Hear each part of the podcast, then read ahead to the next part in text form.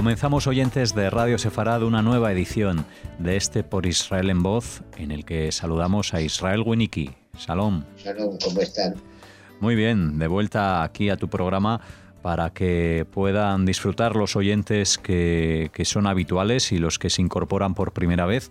Bienvenidos a este programa en el que se mezclan la historia y la actualidad y en, la, ocasión de hoy nos hablará Sisi de imperios, imperios que cayeron y de imperios que están en decadencia.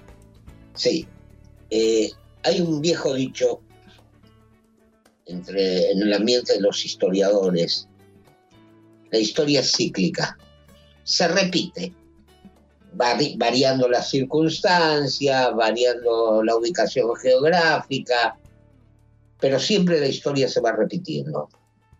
Hubo grandes imperios en todos los tiempos que se fueron elevando, llegaron a ser potencias y después comenzaron un periodo de decadencia hasta desaparecer. Esta desaparición se debe, entre otras cosas, a falta del impulso para avanzar más allá, lo que lleva a que ese imperio se estacione en la etapa final, en su cúspide, y no busque progresar, avanzar, elevarse aún más, y la incapacidad de sus gobernantes. En la antigüedad tuvimos muchos imperios. Tuvimos el imperio egipcio, fue una potencia, dominaba casi todo lo que se conoce como la media luna fértil. Si no dominaba por la fuerza, los países eran tributarios de Egipto. Llegó a una altura muy grande con Ramsés II, pero después empezó un periodo de decadencia hasta quedar convertido en un simple reino. Lo mismo ocurrió con Babilonia. Llegó a conquistar casi, todo, casi toda la media luna fértil otra vez. Nació como una simple ciudad, Babel, en la Mesopotamia, se fue extendiendo hasta inclusive eh, llegar a las fronteras de Egipto, amenazar el mismo Egipto. De pronto empezó a decaer y fue reemplazado por los asirios. También comenzaron con una pequeña ciudad, Nínive, que era su capital, se fueron expandiendo, fueron tomando las ciudades cercanas y también se apoderaron de, de toda la zona y destruyeron el imperio babilónico y después se levantó el imperio persa. También el imperio persa llegó hasta Egipto, llegó a dominar Egipto. El imperio persa abarcaba no solamente el, Medio Oriente, abarcaba Anatolia, abarcaba casi hasta las fronteras con la India, desapareció. Fue destruido por, por Alejandro Magno que a su vez formó un imperio. Ese imperio a su muerte se disolvió, se repartió entre sus generales.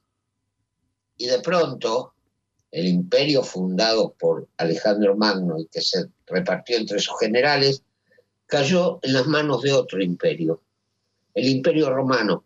Roma empezó como una ciudad sobre siete colinas, fue conquistando a los etruscos, a los latinos, fue conquistando poco a poco toda la península itálica, se fue expandiendo hasta llegar al famoso imperio romano que conocemos de la historia.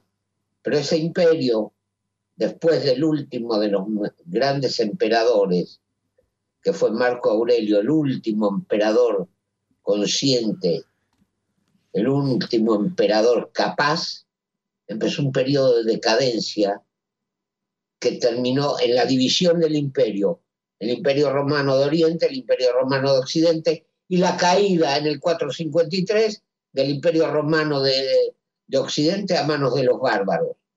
El imperio bizantino sobrevivió hasta la llegada del Islam. También cayó en la decadencia. Y así puedo seguir historiando imperios que se han levantado.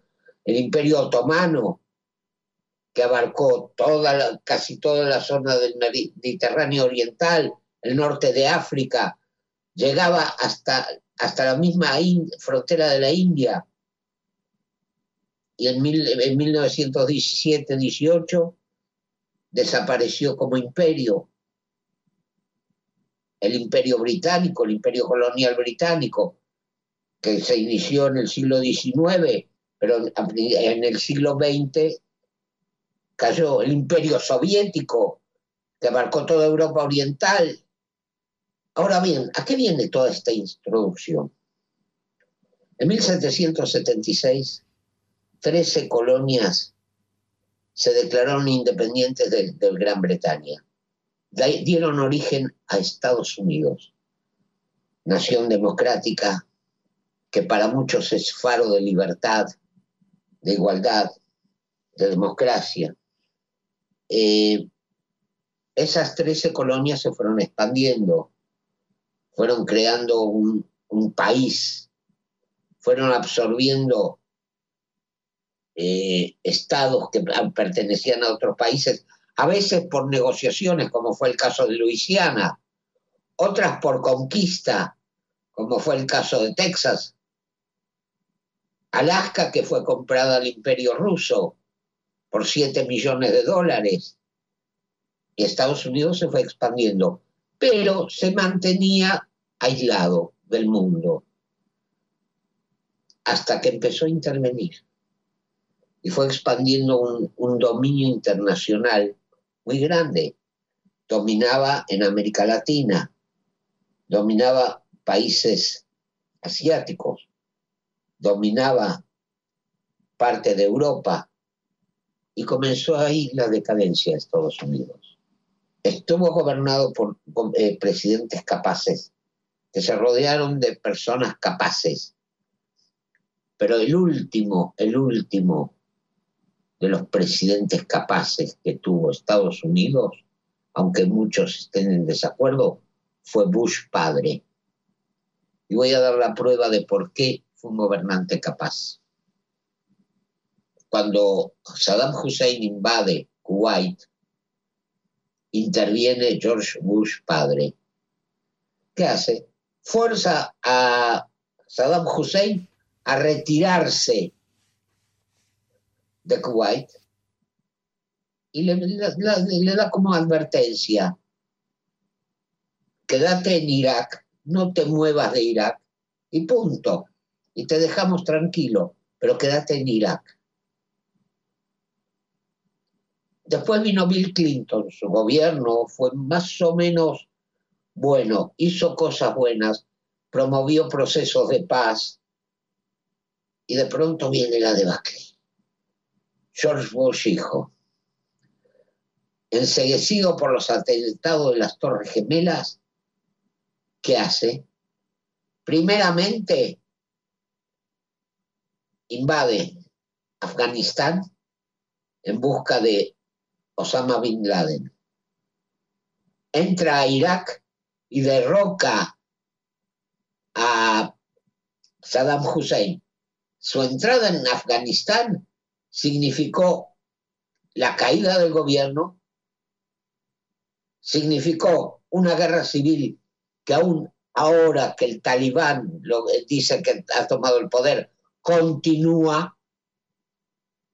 Irak quedó convertido en, un, en tierra de nadie donde se, se enfrentan todos los grupos habidos y por haber, chiitas, sunitas, eh, kurdos, Irán se mete con Hezbollah, el Daesh, dejó el caos.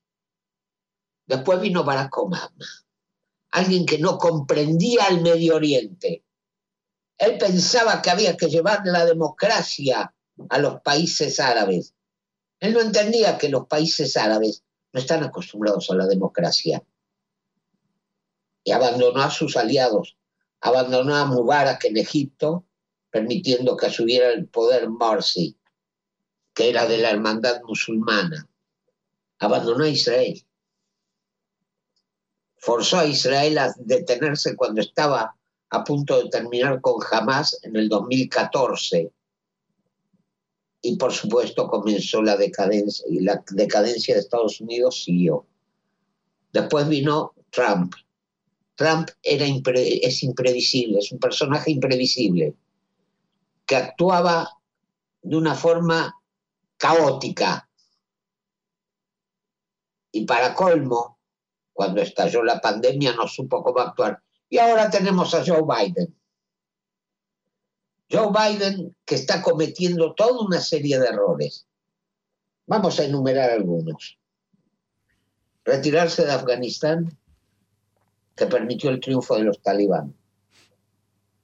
Cambiar el voto en las Naciones Unidas con respecto a la UNRWA de negativa al tema del retorno de los refugiados a Israel de negativa a abstención, lo que da pie para que se pueda, los árabes, los palestinos puedan presionar por lo que ellos llaman el derecho al retorno, que significa 5 millones de palestinos entrando a Israel.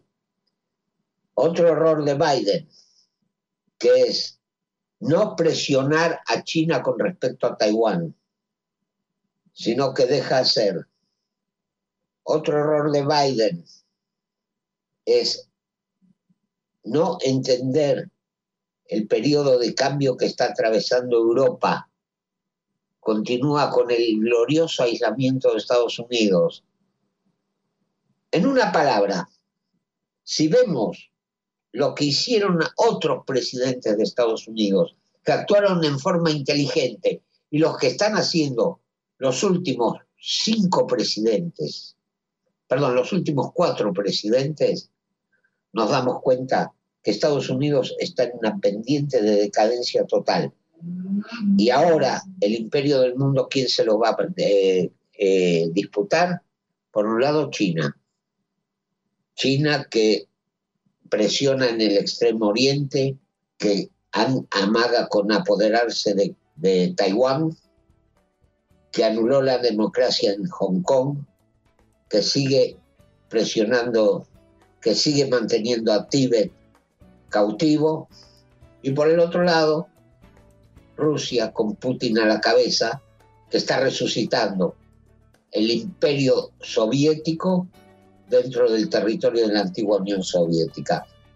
O Estados Unidos cambia el rumbo con un presidente que entienda lo que pasa más allá de sus fronteras, o lamentablemente del imperio de Estados Unidos solo va a quedar el recuerdo y van a tener que contentarse con, ser una potencia de segundo orden.